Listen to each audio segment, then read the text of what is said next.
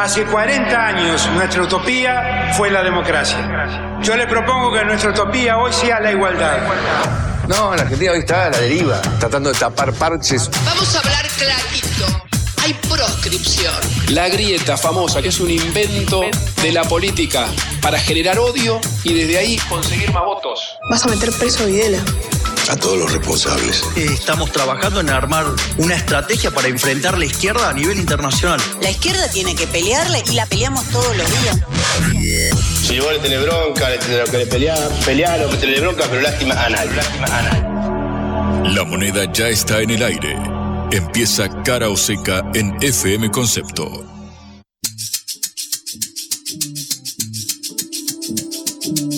Hola, ¿qué tal?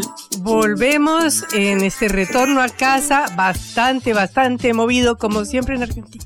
Como siempre en Argentina, perdón, me quedé sin voz. Hola Juan, ¿cómo estás? Uf, perdóname, estoy medio cansado. Patri, estoy con una corrida, viste, que venimos ahí, que se ve acá en, en Buenos Aires, en Argentina, pero bien. Venís Recién- corriendo detrás de un uh, Sí, verde. hay, hay un clima, viste, como de maratón, de mu- mucha corrida junta en el día de hoy. Eh, estaba paseando acá por el centro de la, de la ciudad, traté de buscar algún arbolito para apoyarme y no, no pude. Arbolitos los que venden dólares porque son los billetitos verdes. Por supuesto, en mi caso, no, yo un arbolito de los que están plantados, por Mm, supuesto, como ya, corresponde. ya, ya. Picante el día. Comprar dólares es difícil, difícil, ¿no? Y no se sabe a qué precio, sobre todo. Eh, me parece que es un día que tiene una única noticia. Estaremos hablando de, de- de esto, que es la suba eh, incontenible ya del dólar paralelo, del dólar blue, que hoy rozó los 500 pesos. Cerró un poquito por, por debajo, 490, 495 pesos. eh, y empieza a acompañar a la inflación, que recordamos hasta este momento venía un poco por detrás de lo que había sido la inflación del último año. Parece que eso se terminó. Bueno, de eso hablaremos.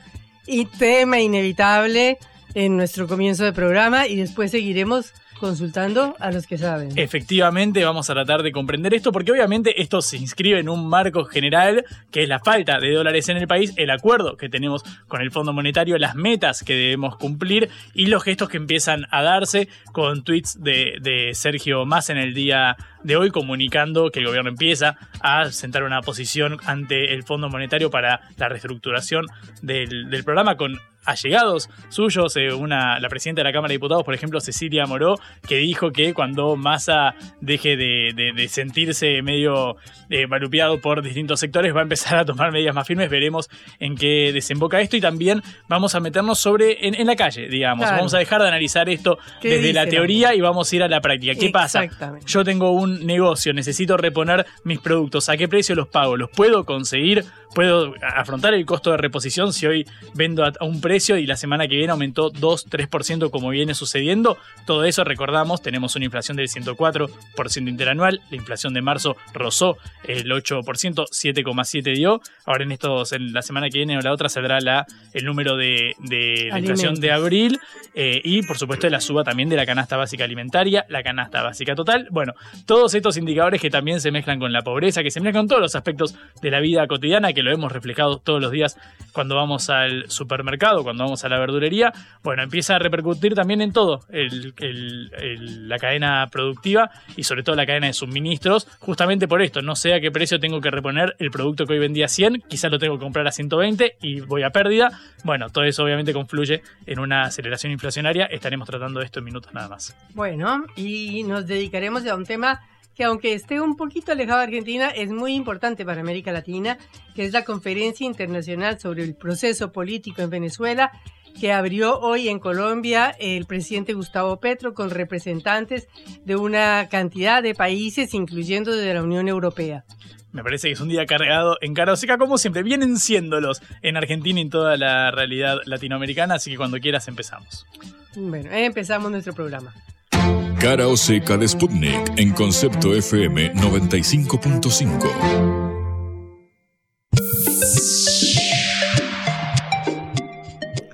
Hay una canción caribeña que dice, Tu amor es un periódico de ayer que nunca nadie más procura ya leer. Sensacional cuando salió en la madrugada, en la tarde noticia confirmada y en la noche noticia olvidada. Eso es lo que parece la Argentina de hoy. Lo que en la mañana por ahí era noticia, ya fue. En este país patagónico del asado y el vino, solo hay un tema. el dólar a casi 500 pesos, 495 para ser eh, amables. Y dicen que está barato. La pregunta es, ¿hay que preocuparse o no nos tenemos que preocupar? Ciertamente, el dólar es más barato que un alfajor, la galletita de chocolate con dulce de leche, eh, que según el economista Martín Tetaz es más cara y preocupa más a la gente que el dólar. Y es que es verdad, porque nos preocupamos más por lo que vale el alfajor que por lo que vale un billete que casi nadie compra. Hace una semana nos alarmábamos porque el dólar estaba a 400, como si la gente fuera a la verdulería a comprar papelitos verdes en vez de lechuga y de rúcula y preocuparse por lo que vale la lechuga, que vale 1.500 pesos el kilo por lo menos. Pero bueno, hay un problema. En menos de tres días el dólar subió 25%. Y sin embargo, nos dicen que está barato. Es cierto, porque realmente la devaluación hasta ahora llevaba la delantera al dólar. Sin embargo, en la última semana el dólar ya recuperó el terreno que había perdido y está pasando los aumentos de la inflación del año. Claro que, como yo decía antes, a la gente le preocupa más el kilo de naranja, el de banana, que si bien es importada y deberían venderla a lo que es el dólar oficial de 220, te la venden al precio del dólar blue, que es 495. Entonces, ¿a quién le queda tiempo o plata para, en vez de comprar bananas o naranjas o lechuga o alfajores, ir a comprar dólares? De hecho, la gente prefiere ahorrar en el dólar atún, en latas, en frutas eh, en conserva, cualquier cosa que mañana saben que va a estar más cara que el mismo dólar. Pero bueno, hay algunos periodistas que nos dicen que se viene el diluvio universal y otros economistas nos tranquilizan diciendo que las hemos vivido peores. Es cierto que las hemos vivido peores. En 1989, recuerdo, cuando fue la hiperinflación em, que terminaba con el gobierno de Raúl Alfonsín, mm, fui a una de las casas más caras de Buenos Aires de cuero y me esperé un rato hasta que el dólar subiera y compré una cartera carísima en 10 dólares. Por supuesto que hemos vivido y sabemos lo que es una hiperinflación de verdad. Pero bueno, de cualquier manera, todo esto golpea a todo el mundo, aunque el dólar sea algo inaccesible, aunque el dólar sea algo que no andamos todos comprando por la calle, todo esto nos golpea de distintas maneras en nuestra economía cotidiana. Por ejemplo, la gente que tiene alguna platita, que tiene un plazo fijo, lo está sacando. No es una cifra escandalosa porque, como sabemos, los argentinos no tienen la plata en los blancos. Pero dicen que ya se han salido casi 556 millones de dólares desde el 20 de marzo. Y queda un stock menor a los 16 mil millones de dólares de depósitos.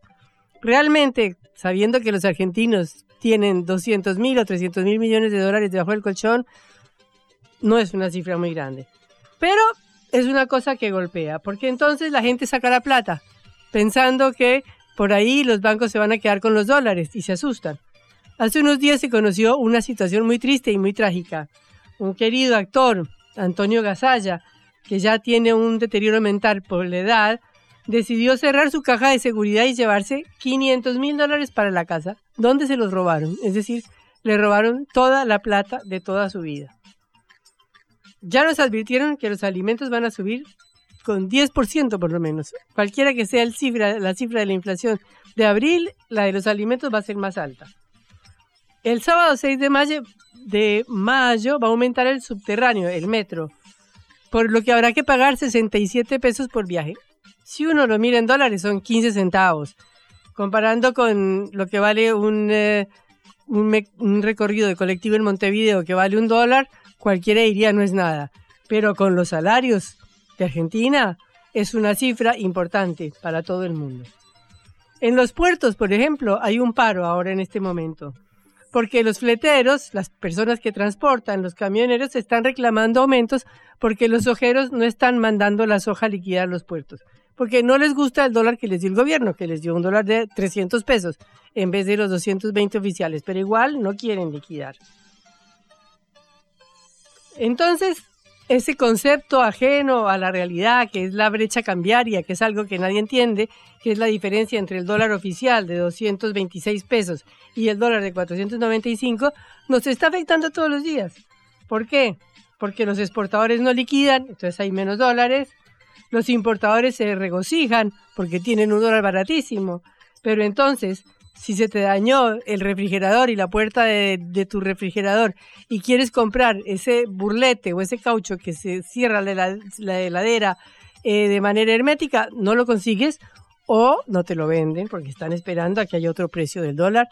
No hay, no hay repuestos para el auto, si se te rompió el em, mecanismo que sube la ventanilla del auto, no lo puedes comprar porque no lo vas a conseguir. Eh, en los supermercados vas y están las mismas estanterías con las mismas latas de frutas o la misma marca de arroz o la misma gaseosa 100 veces porque no hay productos. Esas son las realidades que tenemos, estamos viviendo en Argentina. Se frenaron las obras públicas. El tren Mitre, que es el que llega a la céntrica estación de retiro desde la zona norte de la ciudad, que es el que yo debería tomar para venir al centro, está cerrado desde enero. Tendría que haber abierto ya, ahora a finales de abril, y ya dijeron que va a abrir a finales de mayo. El tren Belgrano, que iba a unir, terminar de unir eh, la zona oeste del conurbano de Buenos Aires con la céntrica estación de Constitución, debería estar terminado ya, pero ahí se quedaron todos los tramos sembrados y no siguió y se paralizaron las obras. Acaban de inaugurar una frecuencia de desde, Buenos Aires hasta la ciudad de Mendoza mil kilómetros. ¿Saben cuánto tiempo lleva? Entre 26 y 28 horas. Es decir, es un absurdo. Mil kilómetros en 26 y 28 horas.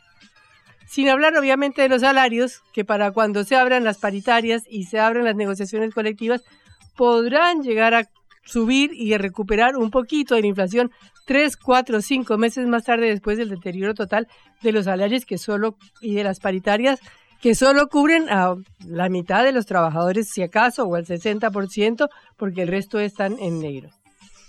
Y a todas estas, el billete más grande que tenemos vale 2 dólares, mil pesos. ¿Con cuántos bolsillos hay que andar para que no te roben por la calle si, por ejemplo, tienes que ir a pagar el alquiler o los gastos comunes de tu casa? Esos son los problemas de todos los días. Pero bueno, hay el cara o seca, el yin y el yang. Por ejemplo, hay un economista llamado Augusto Darget que nos intenta tranquilizar. Dice, no se preocupen, la inflación el año pasado fue el 95%, la bolsa viene subiendo una barbaridad, inviertan en la bolsa como si los argentinos invirtiéramos en la bolsa, y el dólar solo creció 62%, la peor de las inversiones, es decir, no compren dólares. Pero dice, el flujo no va a ser negativo. Argentina el año que viene ya no va a depender de la cosecha de soja. Primero, va a ser mejor la cosecha de soja el año que viene. Segundo, la exportación energética, que hace un año fue de menos 15 mil millones de dólares, es decir, que tuvimos que importar esa energía, este año será solamente de 5 mil millones y el año que viene habrá empate y en el 2024 estaremos exportando. O sea, nos va a ir bárbaro. Nos va a ir bárbaro dentro de un año. Si llegamos a estar vivos dentro de un año. Cuando supuestamente vaca muerta esté produciendo a pleno, la cosecha de soja suba y las siete plagas se alejen de Argentina. ¿Qué hacemos? ¿Nos concentramos en el grave presente o en el futuro radiante cuando las cosas quizás sean maravillosas y la Argentina sea un boom? Bueno, tenemos que elegir entre el yin o el yang, entre el cara o seca de todos los días. Blanco o negro, sí o no. A favor o en contra. Sputnik para la pelota para reflexionar.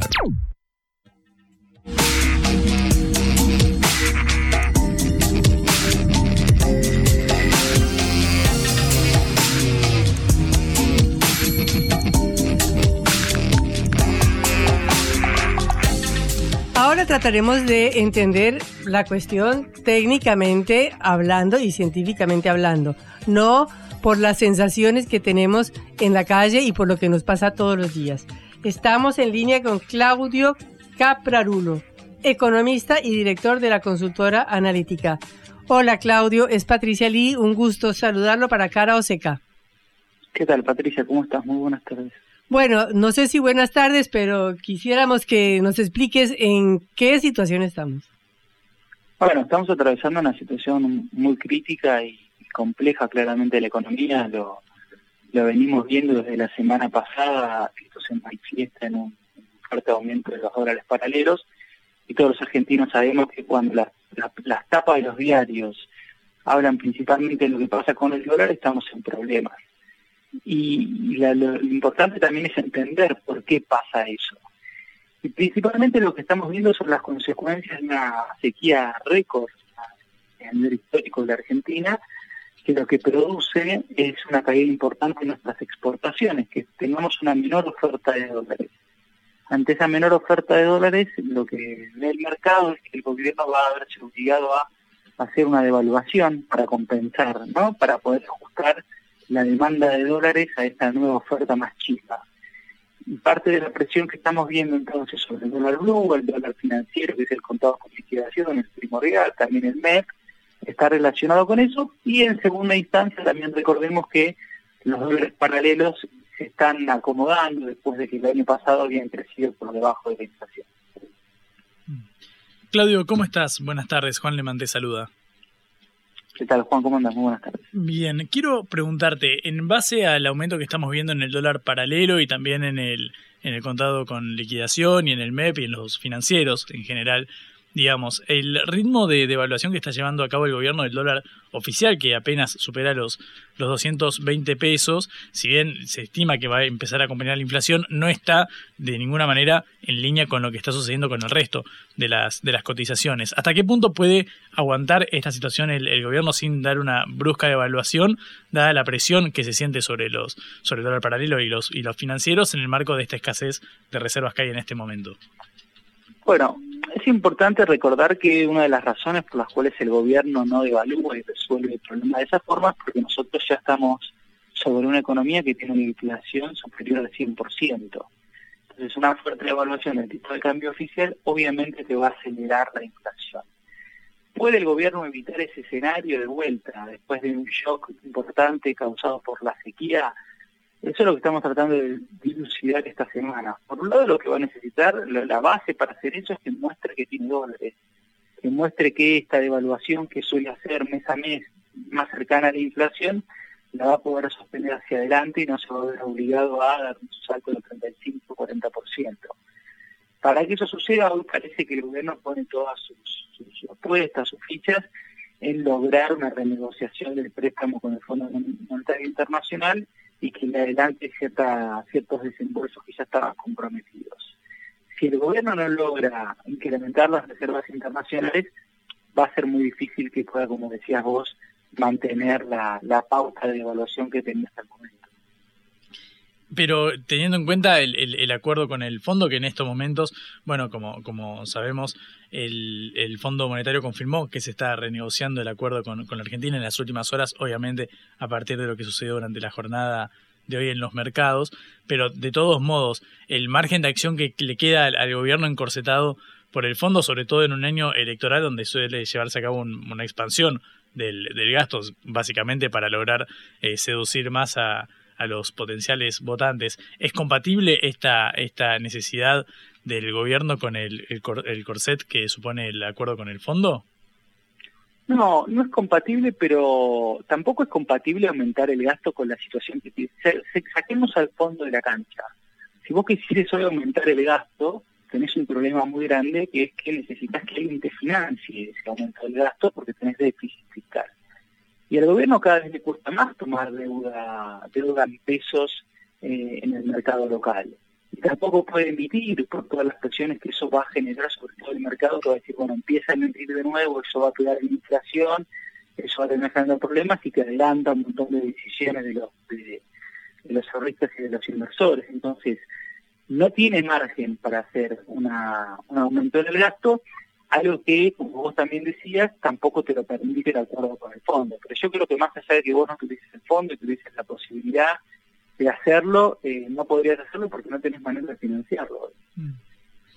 Y con respecto a, la cuestión inflacionaria, que es donde posamos la mirada, donde posa la, mirada la mayoría de la población que ve que su salario cae con respecto al valor del resto de los, de los productos. Eh, es inevitable que escale la inflación de, de abril con respecto a, a la de marzo, un mes que es particularmente inflacionario, pero que viene con una aceleración que se ve desde, desde noviembre, entre noviembre y marzo, paulatinamente fue acelerándose el incremento inflacionario. Eh, ¿Vos esperás que a partir de las variables que estamos conociendo en el día de hoy, la presión sobre el dólar oficial, eh, el número de abril sea peor incluso? Sí, a ver, marzo por lo general tiene mucha estacionalidad y es un mes donde la inflación suele ser más alta y en, y en abril por lo general vemos una desaceleración. Antes de estos episodios del dólar paralelo, nosotros de analítica proyectamos una inflación en torno al 7%.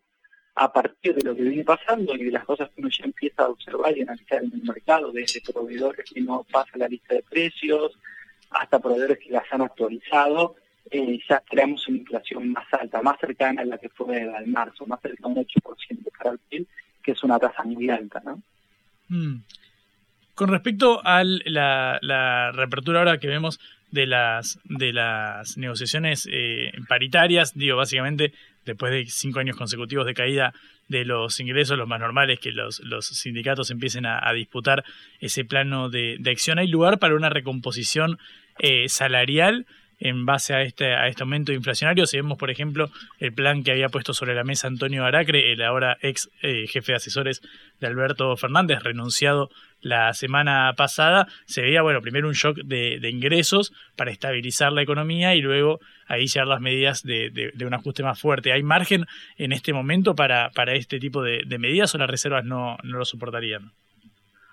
Bueno, primero tenemos que, que, hacer una diferencia muy importante que se está viendo en la economía hace un tiempo, que es que vos hoy en día tenés dos grupos grandes de trabajadores con situaciones diferentes. Por un lado, los trabajadores, que son los que decimos los trabajadores registrados, los que se le dice comúnmente trabajadores están en blanco, que suelen estar alcanzados por los convenios colectivos de trabajo. Y en el promedio, esos trabajadores en los últimos años estuvieron muy cerca de la inflación, ¿no? por ahí algún año perdieron un punto, por ahí otro año perdieron un punto, pero podemos decir que en promedio más o menos su salario acompañó a la inflación. Eso no es así con los trabajadores no registrados, con los monotributistas, los cuentaporopistas, los trabajadores que están en relación de dependencia, pero están no, están formalizados, ¿no? Porque se les, pagan todos los meses, en, por ejemplo, en efectivo para, para evitar su registración.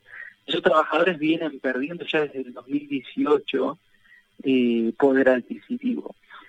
Entonces, me parece que no hay margen para que uno piense en una recomposición fuerte de los salarios, pero no por una cuestión de voluntad o de querer o no hacerlo, sino porque no es algo que te permite los niveles de inflación que tenemos ahora. Vos podrías apuntar a decir, bueno, doy un aumento muy fuerte de salarios en un mes, y automáticamente por cómo ya están armados todos los mecanismos de indexación, eso se va a traducir en, precios y te va a generar un, una nueva aceleración de la inflación y que vuelvan a quedar atrás.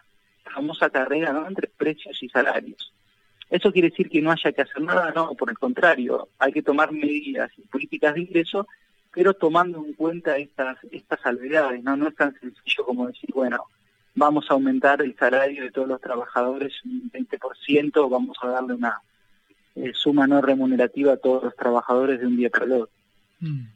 Eh, una preguntita. Um, hablábamos antes de un economista que predice que todo va a estar maravilloso el año que viene, que vamos a tener una cosecha de soja bárbara, que el precio de la soja va a subir y no ahora que va a bajar porque Brasil tiene muy buena cosecha, que aparte de eso vamos a importar muchísima menos energía o que ya va a ser nula la, el, eh, digamos, el equilibrio en la balanza entre importaciones y exportaciones. Eh, ¿Usted ve el futuro de la Argentina así? Bueno, falta mucho, falta mucho para dentro de un año la Argentina y, como estamos viendo la situación es muy frágil, así que eh, va a haber que tenemos todavía, pero me parece que resta mucho.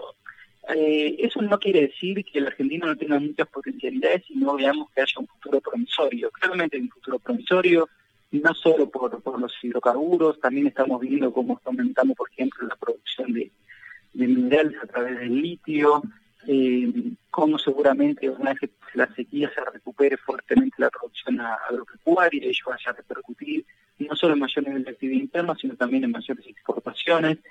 Entonces, en, el futuro uno ve que, que, la situación claramente va a ser mejor, pero también tenemos que ver en qué circunstancias llegamos a ese futuro, porque si no resolvemos bien las cosas ahora, por ahí en un año y medio no tenemos 40% de pobreza, sino todavía tenemos un porcentaje mayor. Y hay cuestiones que son después más difíciles de, de revertir. Si nosotros tenemos niveles de indexación muy altos, y en un año en vez de estar discutiendo de una indexación y no resolvemos, digo, en vez de estar discutiendo una inflación de 120%, podemos tranquilamente estar discutiendo una inflación de 150 a 160%.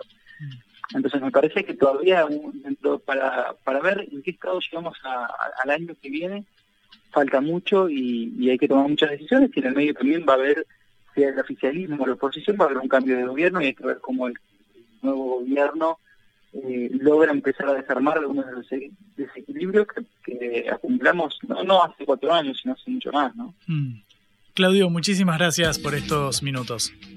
Ha sido un gusto, tengo muy buenas tardes. Claudio Caprarulo, economista y director de la consultora analítica, bueno, dando un panorama general de lo que está sucediendo, pero vamos a ir ahora a los casos concretos, lo que prometíamos en, la, en la apertura, a ver cómo repercute este, este salto de los dólares financieros y del dólar blue, el, paralelo eh, ilegal, digamos, eh, en la economía real, en cómo repercute en el día a día. Para eso tenemos a Micaela Villanueva, propietaria de un cotillón acá en la ciudad de Buenos Aires. Micaela, ¿cómo estás? Patricia Ari y Juan Leman te saludan. Hola, ¿cómo están? Gracias por atendernos. Eh, quiero empezar preguntándote si tuvo algún efecto, surtió algún efecto la escalada del dólar blue y de los financieros en, en estos últimos días, al menos en, tu negocio en, el cotillón. Eh, sí, en realidad a mí particularmente hoy me empezó a, empecé a ver los efectos, digamos.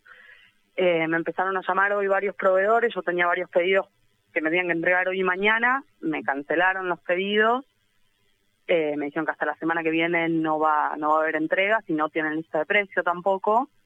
Y el único proveedor que me quedó con lista de precio ya aumentó 10%. Los que no me entregaron me dijeron que el aumento probablemente para la semana que viene sea entre el 20 y el 25%. Con respecto al precio pautado esta semana, digamos. Sí. Los que no te, los que a vos te pasó entonces de haber acordado una entrega y te la suspendieran. ¿Te la suspendieron por el porque el precio ya no eh, regía más o porque te dijeron que no tenían el producto? Porque el precio, dos me dijeron porque el precio ya no, no regía más y una me dijo que porque en realidad eh, es, a ella no le estaban entregando también algunos de los productos que yo había pedido, eh, así que no, no se podía deshacer del stock todavía porque no sabe cuándo le van a entregar ni a qué precio. O sea, no, no, no sabes básicamente tu costo de reposición tampoco, entonces. Nada. Y del, del proveedor que te dijo que va a aumentar 20% para la semana que viene, ¿te venía aumentando en, en las últimas semanas en línea con la inflación? Sí, eh, venía aumentando en abril, hubo dos aumentos, ya más, sí, eh, dos aumentos que en total deben haber sido el 15% aproximadamente. En un mes, o sea, en, lo que vamos a abrir tres semanas, tuviste 15% de aumento y te pautaron un 20% adicional? Entre un 20 y un 25, me dijo, sí.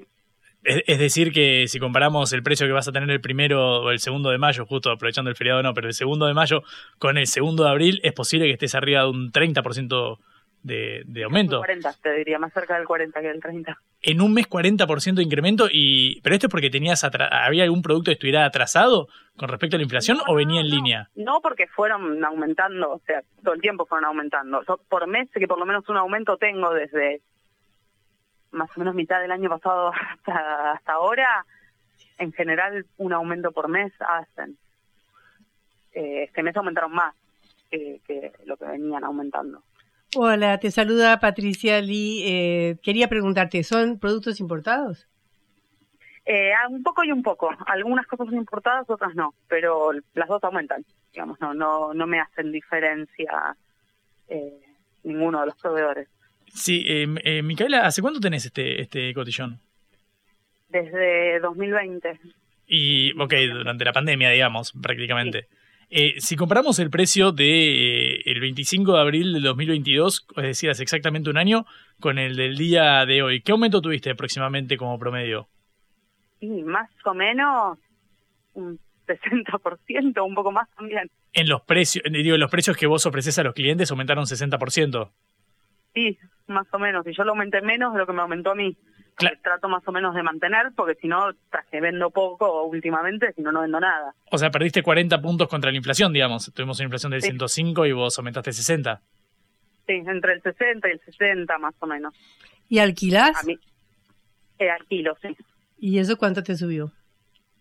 No, yo el alquiler tengo, como tengo un contrato de 2020, la verdad es que el alquiler dentro de todo está accesible todavía porque me aumentó, me aumenta 18% cada seis meses. Termina ahora en noviembre.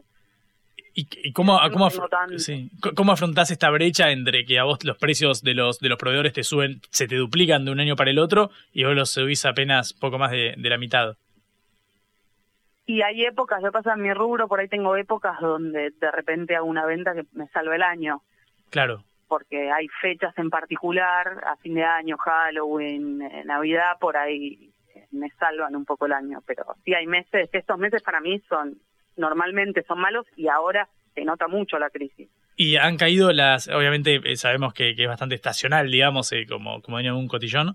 Eh, han aumentado, eh, perdón, han caído bruscamente las, las ventas que vos tenías estipuladas para este momento del año, después del inicio de clases, por ejemplo. Muchísimo.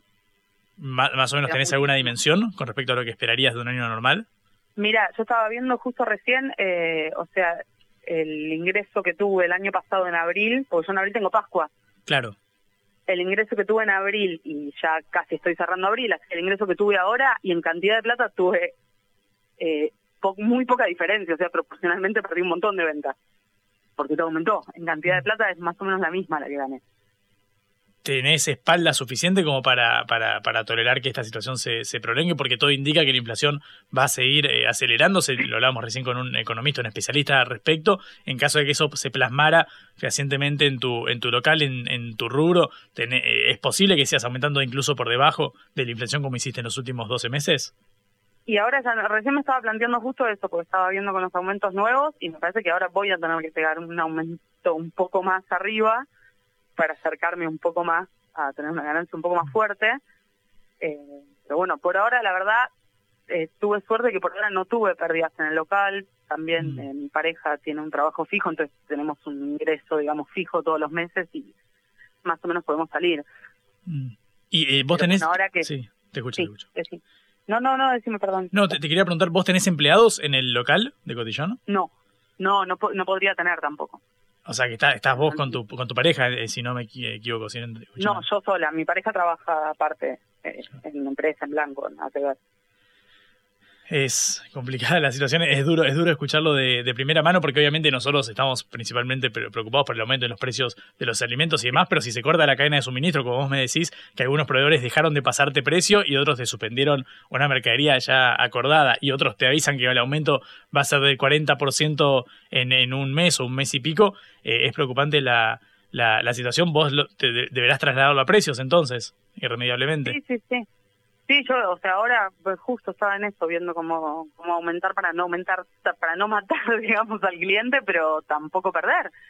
Porque el tema es que además yo la semana que viene, me dijeron aproximadamente, yo la verdad es que la semana que viene no sé con cuánto va a venir de aumento y tengo que reponer mercadería en algún momento. Mm.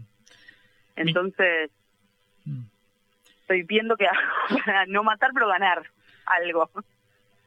Micaela, muchísimas gracias por este, por estos minutos en, en Cara o Seca. Es, es duro el, el testimonio, pero creo que aporta a la, a la discusión y al debate para ver el impacto fehaciente de este aumento en el dólar y cómo repercute la inflación. Muchas gracias por estar en Cara o Seca. muchísimas gracias a ustedes por el espacio. Micaela Villanueva, propietaria del cotillón de eh, Belgrano, Papier de FET, se llama, así que nosotros ya volvemos en Cara o Seca. La vuelta al mundo en la vuelta a casa.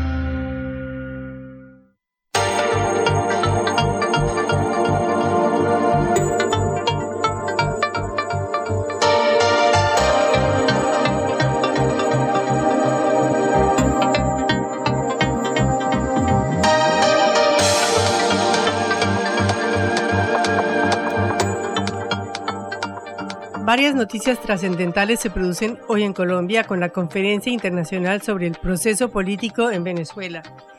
Antes ya hubo una noticia como para darle un poquito de picante a la cumbre, que fue la expulsión de Juan Guaidó, el famoso títere presidencial que ya no tiene ningún futuro y que es una molestia hasta para la oposición misma de su país, que atravesó a pie el puente internacional Simón Bolívar para llegar a Bogotá y reunirse con la oposición antes de la cumbre, pero fue expulsado por migraciones y ahora descansa en Miami.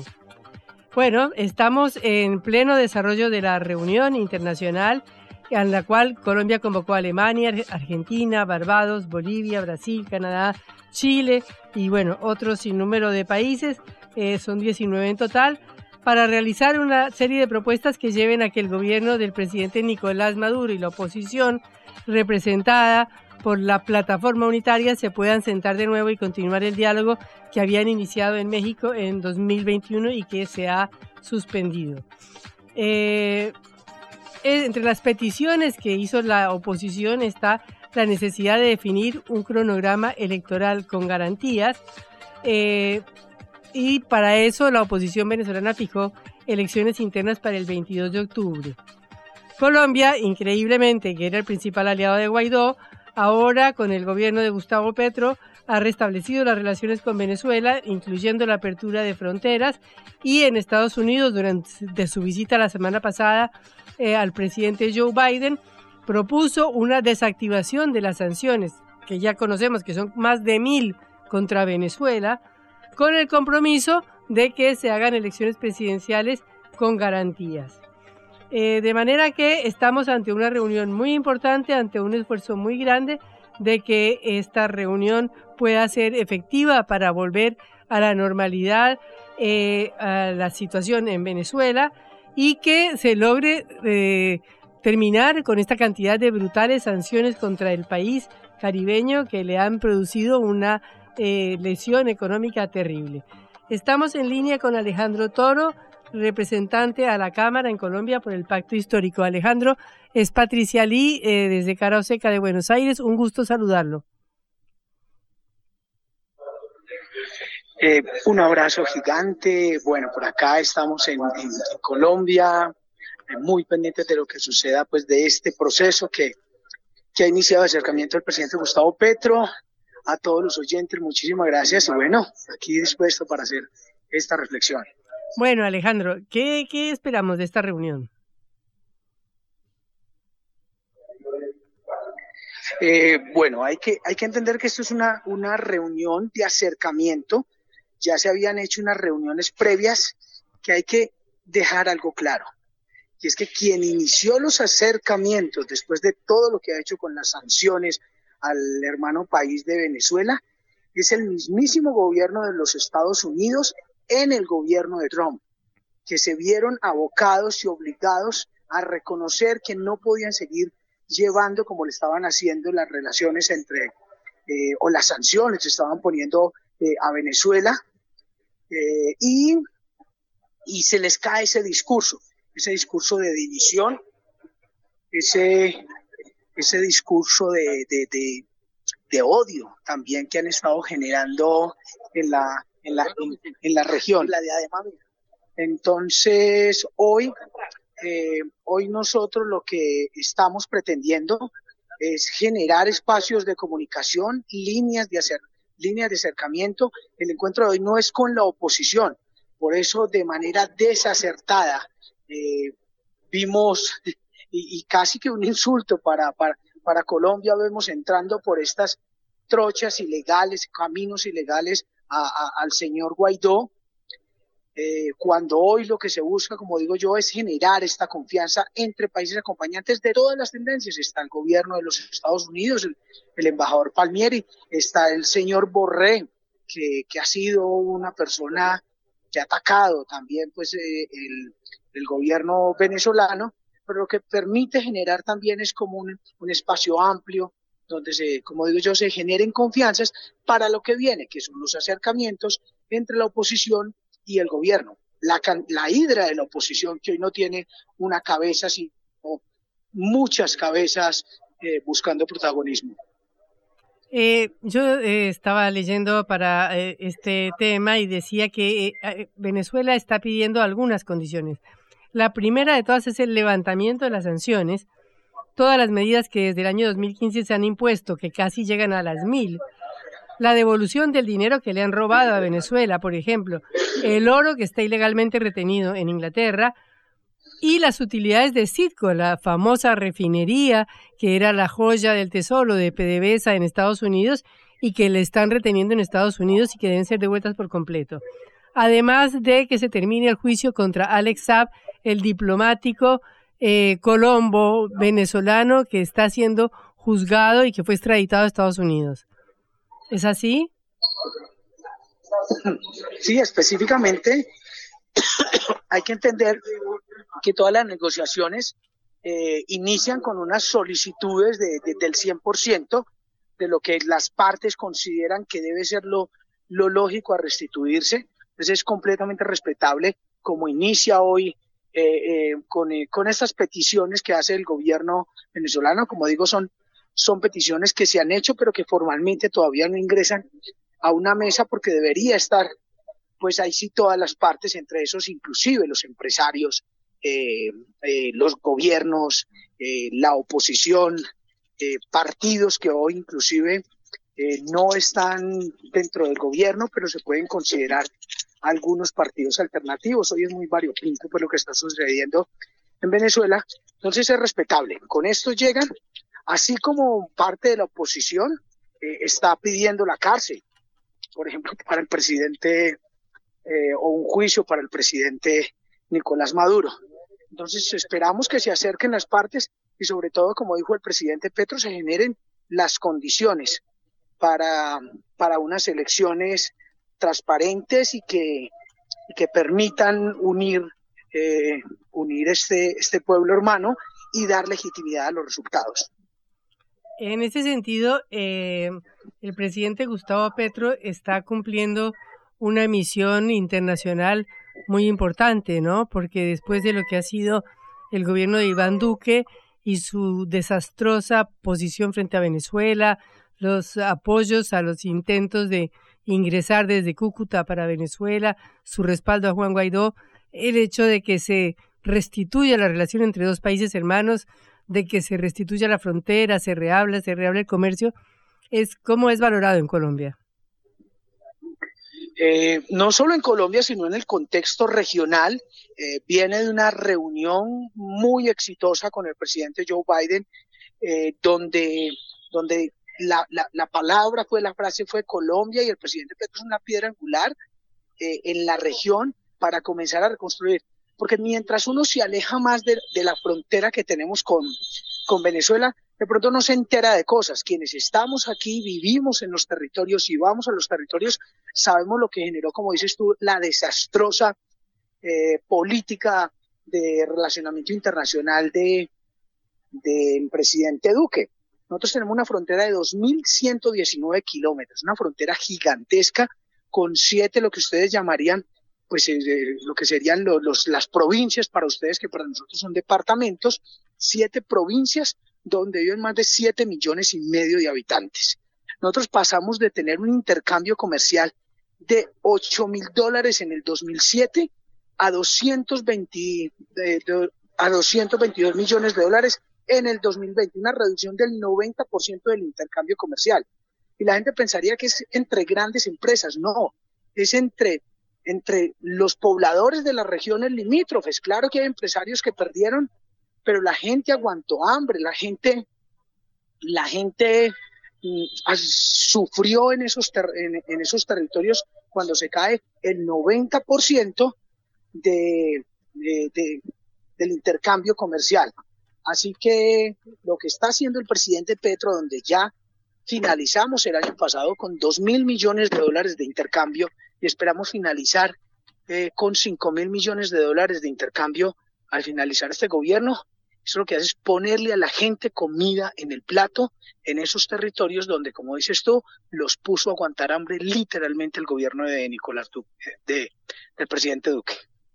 El presidente Gustavo Petro hoy se refirió a la Gran Colombia, ¿no? Recordemos que la Gran Colombia fue eh, esta gran república que unió a Venezuela, a Colombia o a la Nueva Granada, digamos, en ese momento, con Panamá, Quito, Guayaquil, y que luego fue desbaratada, eh, obviamente, eh, en perjuicio de nuestros pueblos.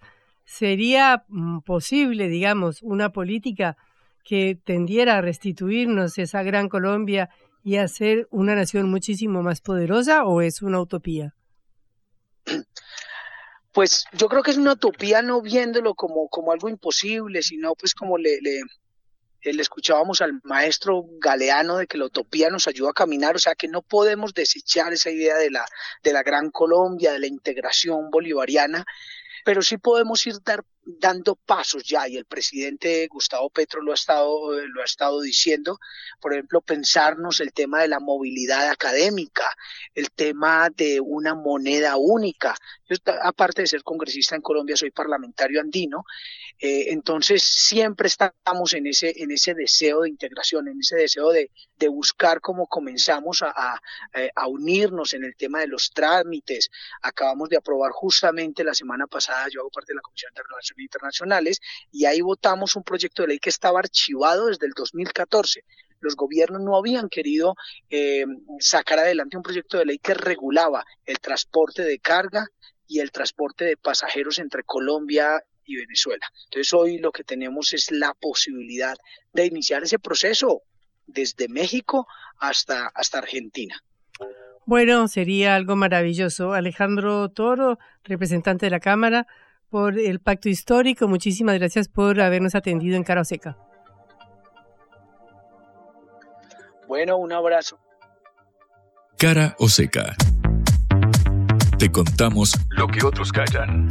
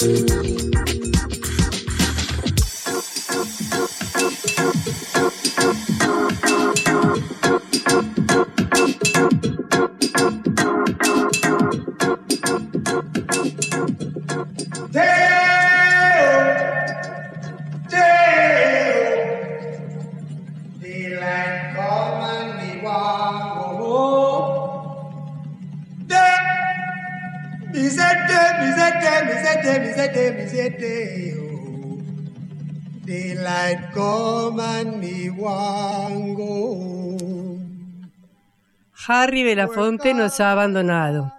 Acá nadie lo conocía. Les pregunté a todos los chicos que me rodean y nadie tenía ni idea quién era Harry Belafonte. Bueno, es un grande, un jamaiquino que hizo su canción más famosa, Day-O, que es la llegada de los barcos de banana en Jamaica, en Montego Bay, en la capital de, de Kingstown y fue un, un, grande, un grande antes de que existiera Bob Marley, antes de que existiera el reggae y todo. Solamente quiero hacerle un pequeño homenaje y recordar esta pequeña canción de una uno de los principales cantantes caribeños que empezó su carrera musical en Hollywood y que fue un, un pionero de todos los que le siguieron después. Entonces, va este pequeño homenaje. Cara o Seca en Concepto FM 95.5.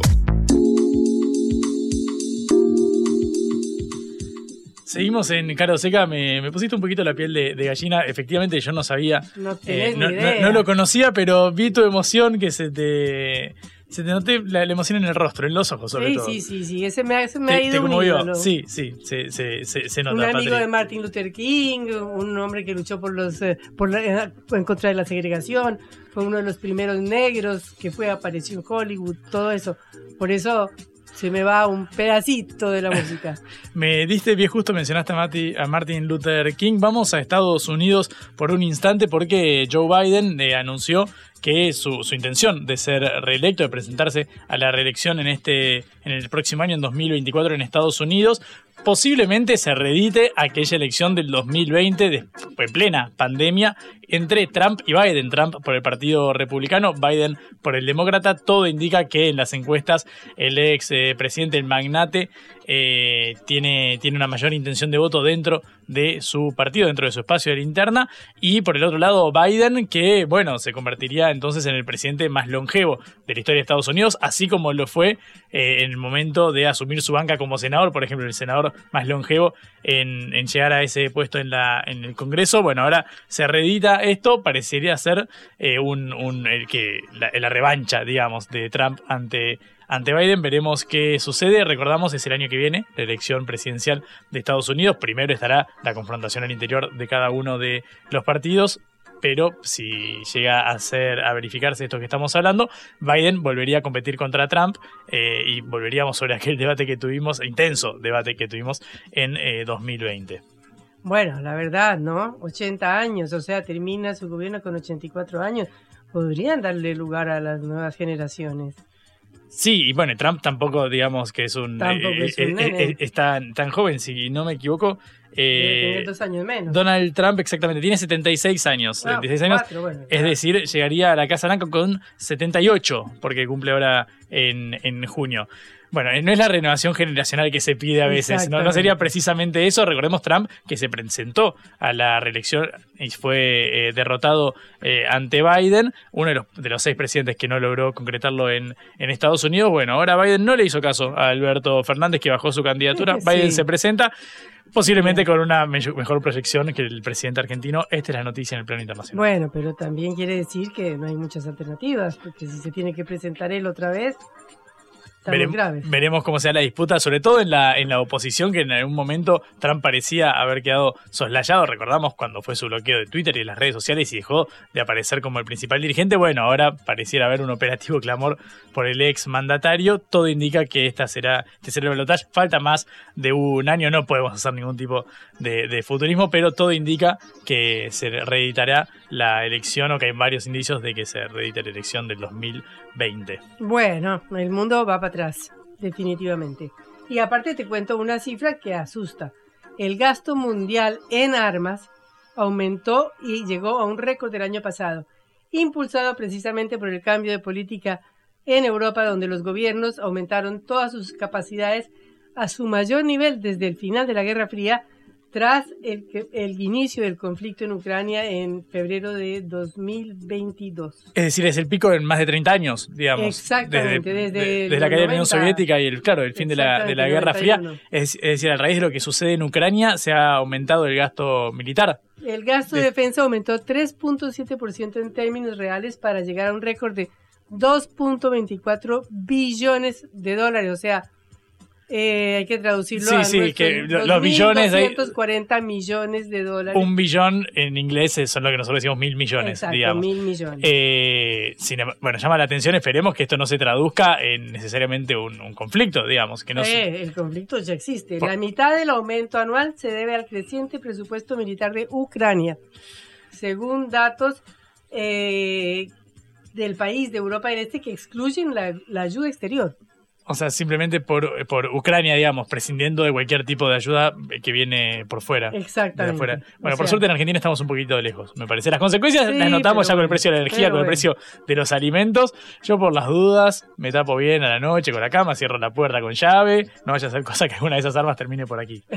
no, difícil. Lo que precisamente América Latina no ha querido es enviar armas para seguir recalentando el conflicto. Que es lo que, cual- hem- lo que hemos hablado primero con Alberto, con Lula da Silva, terciando ahí, mediando Con y sentando Gustavo una, Petro, una sí. posición. También, eh, recordemos, eh, tratando de abstenerse del conflicto creciente entre China y Estados Unidos, con menos margen de maniobra, lo sabemos los dos, las presiones de Argentina por el Fondo Monetario Internacional, donde Estados Unidos es un socio eh, fundamental que tiene poder de veto de cualquier política del, del fondo. Sin embargo, hasta ahora no parece traducirse en un alineamiento directo de toda la región con Estados No. Unidos ni con China. Lula parece que está mucho más abierto y está buscando una relación con China mucho más amigable, por lo cual le dijeron que parecía un loro desde Washington. Loros somos nosotros que todos los días estamos en vivo durante una hora y todavía nos toleran, mira, hasta Bueno. que se den cuenta. Pero ya nos vamos hasta mañana. Recuerden que nos pueden escuchar por sputniknews.live. Un gusto, Juan. Y nos vemos mañana con Celeste Vázquez en la operación, Augusto Macías en la producción ejecutiva de este envío. Nos quedamos con En órbita, ¿correcto, Patri? Sí, señor. Nos vemos mañana. Hasta luego. Vamos a. La guerra contra las drogas ha fracasado. Se ha producido un genocidio en mi continente.